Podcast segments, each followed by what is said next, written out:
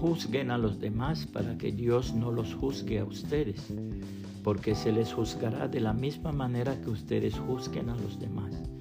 Con la misma medida que ustedes miran a los demás, Dios los medirá a ustedes. Mateo 7, 1 y 2, palabra de Dios para todos. Imagen del pastor. La siguiente reflexión que habla de la imagen del pastor salió publicado en la revista evangélica.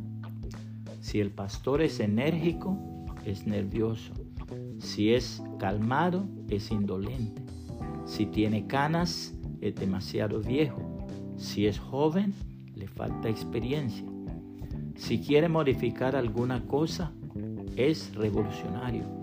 Si conserva las normas establecidas, no tiene iniciativas. Si predicando combate con vehemencia el pecado, es aborrecido. Si no condena el pecado, es superficial. Si habla gesticulando, es teatral. Si levanta la voz, grita. Si no la levanta, es monótono. Si se queda en su casa para trabajar, le censuran porque no hace visitas.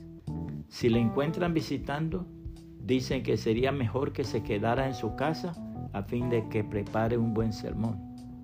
Si visita mucho a los pobres, es un socialista. Si visita mucho a los ricos, la hace de aristócrata.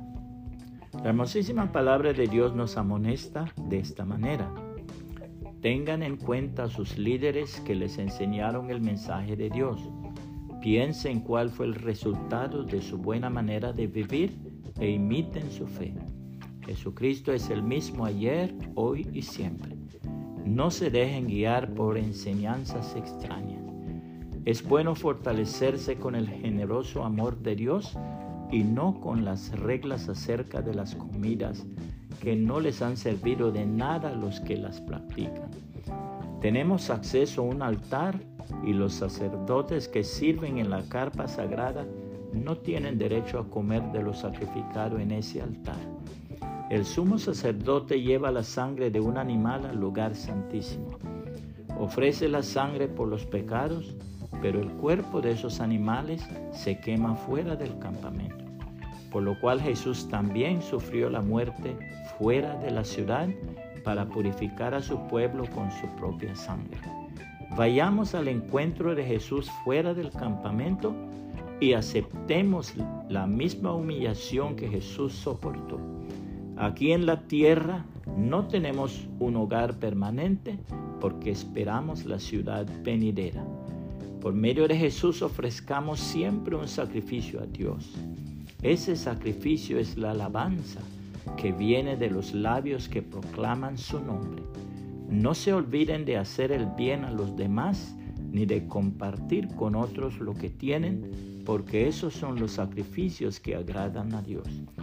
Háganles caso a sus líderes y respeten su autoridad, porque ellos son responsables de ustedes y por eso siempre están pendientes de protegerlos. Háganles caso para que ellos realicen su trabajo con alegría y de buena gana. Ustedes no sacan nada con hacerles la vida difícil a ellos. Oren por nosotros. Tenemos la seguridad de estar en lo correcto porque siempre procuramos hacerlo mejor. Les suplico que oren a Dios para que me lleve pronto de vuelta a ustedes el Dios de paz que levantó de la muerte por medio de la sangre del pacto eterno a nuestro Señor Jesús, el gran pastor de las ovejas, les dé todo lo que necesiten para que hagan lo que a Él le agrada. También le ruego que haga en nuestra visita lo que Él quiera y que lo haga a través de Jesucristo. Que se dé honor a Jesús por toda la eternidad. Así sea. Hebreos 13, 7 al 21, palabra de Dios para todos. Puede compartir esta reflexión y que el Señor Jesucristo le bendiga y le guarde.